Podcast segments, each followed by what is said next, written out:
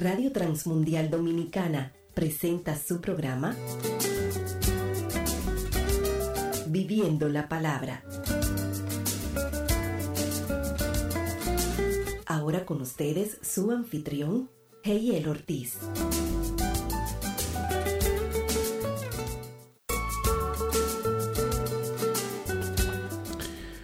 Muy buenos días, sean todos bienvenidos al programa Viviendo la Palabra. Les habla Jair Ortiz. En esta ocasión tenemos nuestro tema Honrando a Dios con nuestra conciencia. Honrando a Dios con nuestra conciencia, que está enmarcado en nuestra serie Siendo cristianos en una sociedad corrupta y le estamos basando en Primera de Corintios capítulo 10 y eh, específicamente los versículos del 25 al 33.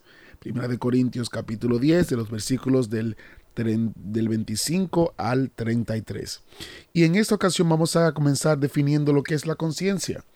Hay mucho que se ha escrito, mucho de lo que se ha hablado acerca de cómo la conciencia forma parte importante de nuestras vidas. Y de acuerdo al diccionario de la Real Academia de la Lengua, eh, la lengua española dice que la conciencia es, tomé de todas las definiciones tres, es el conocimiento del bien y el mal para enjuiciar moralmente la realidad. También es el sentido moral o ético de una persona, o es el conocimiento claro y reflexivo de la realidad. En definitiva, la conciencia es un elemento importante en nuestras vidas, pues por ella podemos juzgar, actuamos, nos regimos y por tanto, como creyentes debemos honrar a Dios con nuestras conciencias. Es a través de la conciencia que yo puedo aceptar y conocer lo que moralmente Dios determina, aun sin yo ser creyente.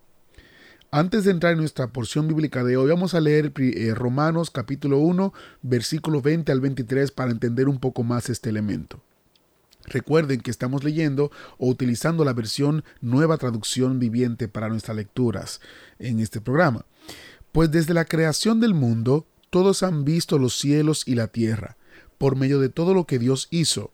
Ellos pueden ver a simple vista las cualidades invisibles de Dios, su poder eterno y su naturaleza divina, así que no tienen ninguna excusa para no conocer a Dios. Es cierto, ellos conocieron a Dios, pero no quisieron adorarlo como Dios ni darle gracias. En cambio, comenzaron a inventar ideas necias sobre Dios, como resultado, la mente les quedó en oscuridad y confusión. Afirmaban ser sabios, pero se convirtieron en completos necios, y en lugar de adorar al Dios inmortal y glorioso, rindieron culto a ídolos que ellos mismos se hicieron en forma de simples mortales, de aves, de animales de cuatro patas y de reptiles. En esta porción que acabamos de leer, si bien es cierto no menciona la palabra conciencia, podemos entender que es mencionada porque recordemos que la conciencia incluye el conocimiento del bien y el, y el mal para enjuiciar moralmente la realidad o el sentido moral y ético que puede tener una persona y también el conocimiento claro y reflexivo de nuestra realidad. Estos tres elementos están presentes en este pasaje que acabamos de leer de Romanos capítulo 1. Como la conciencia es importante, Pablo aborda este tema en su disertación para que nos quede claro que debemos honrar a Dios y glorificar su nombre con nuestras conciencias. El primer elemento o el primer punto que Pablo utiliza tiene que ver con un sentido preventivo de nuestra conciencia. Y ahora vamos a Primera de Corintios capítulo 10, versículos 25 al 26, que es nuestro pasaje del día de hoy. Así que pueden comer cualquier carne que se venda en el mercado sin preguntar nada por motivos de conciencia, pues la tierra es del Señor y todo lo que hay en ella. ¿Qué podría pasar si yo compraba a sabiendas de dónde venía lo comprado? La respuesta puede ser amplia, corta, larga, compleja, pero en sentido general, a la larga podría afectar mi conciencia y mi capacidad de juicio y perder la perspectiva de que todo pertenece a Dios, como dice el versículo 26.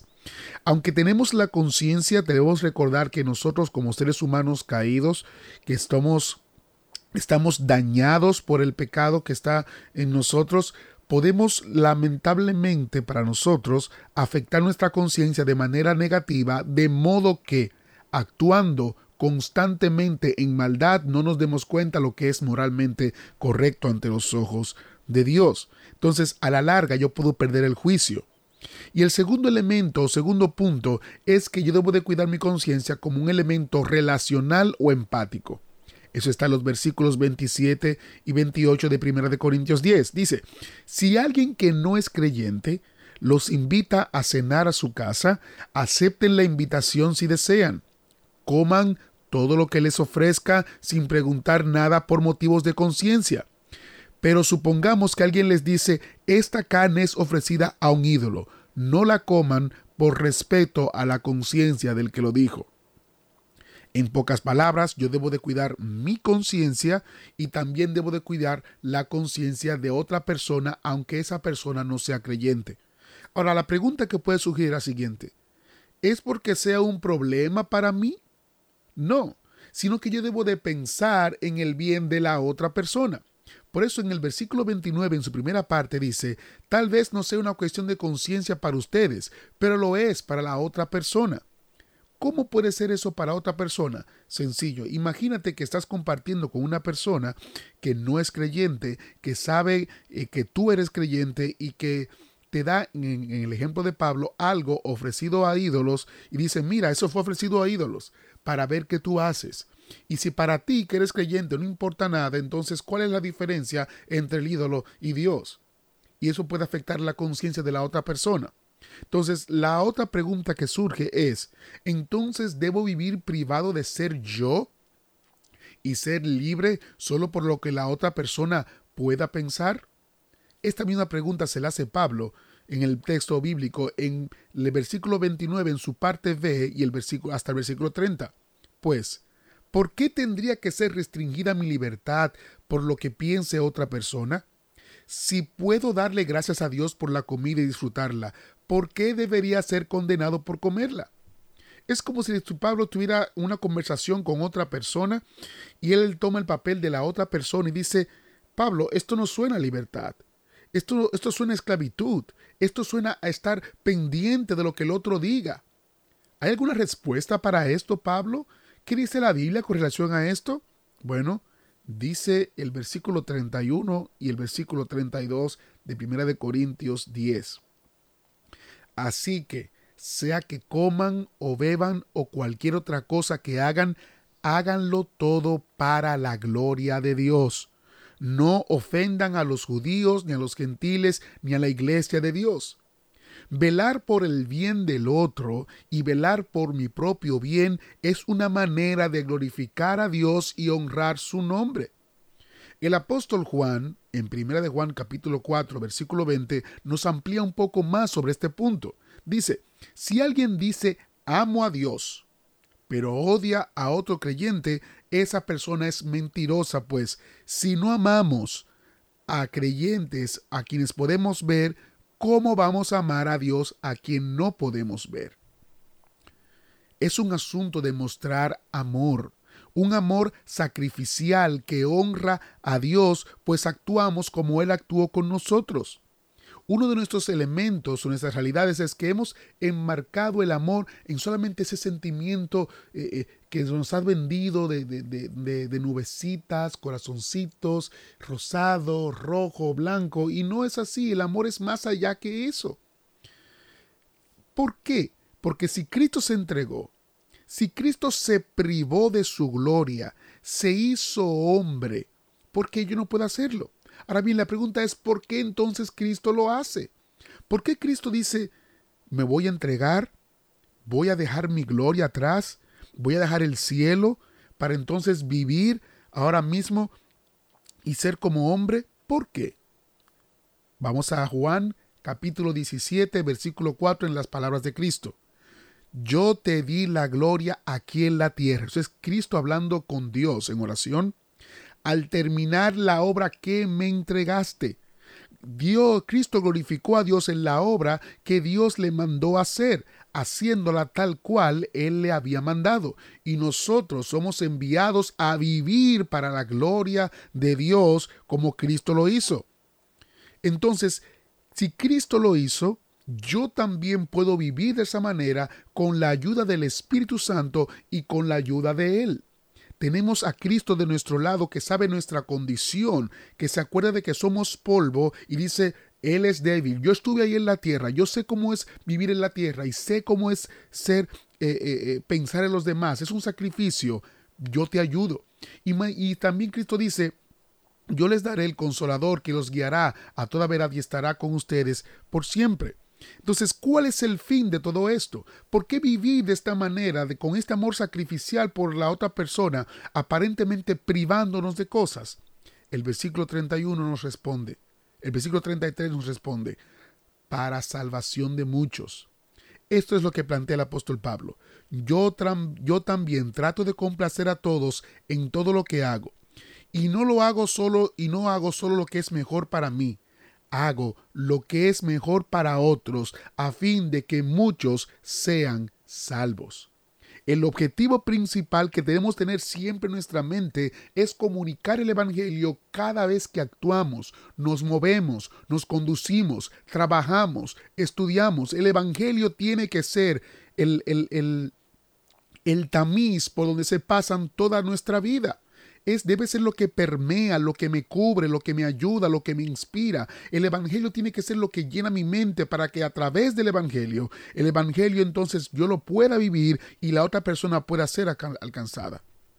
Cristo honró a Dios glorificándole y yo también puedo honrar a Dios glorificándole aún desde mi conciencia caída, para que todo lo que yo haga sea para gloria de Dios con limpia conciencia. Yo puedo honrar a Dios a través de mi conciencia, porque si tengo a Dios como parámetro, si tengo como parámetro la gloria del Señor, entonces mi conocimiento del bien y el, y el mal para enjuiciar las cosas moralmente con relación a la realidad no será mío, sino será desde la perspectiva de Dios. El sentido moral y ético de mi persona ya no será basado en lo que yo soy, sino en lo que Dios es y el Evangelio es en mi vida. Y el conocimiento claro de la realidad y reflexivo de la realidad que tengo ya no vendrá desde mis ojos, sino que vendrá de los ojos de Dios a través del Evangelio en mi vida. A través de los lentes del Evangelio, con la ayuda del Espíritu Santo y con la ayuda de Jesucristo, yo puedo glorificar al Padre Celestial no es una obra mía, es una obra de Dios a través de mí, es depender constantemente. No es fácil agradar a otros. No es fácil estar pendiente de otros. Nuestra naturaleza y nuestra sociedad nos invita constantemente a pensar en nosotros, en yo, en lo que yo quiero, en lo que yo deseo, en lo que yo anhelo. Sin embargo, Dios nos da una contracultura y si nosotros analizamos los dos principales mandamientos, tú y yo no estamos en la ecuación de, la, de los mandamientos. Dice, ama a Dios por sobre todas las cosas, ama a tu prójimo como a ti mismo. Tú no estás ahí.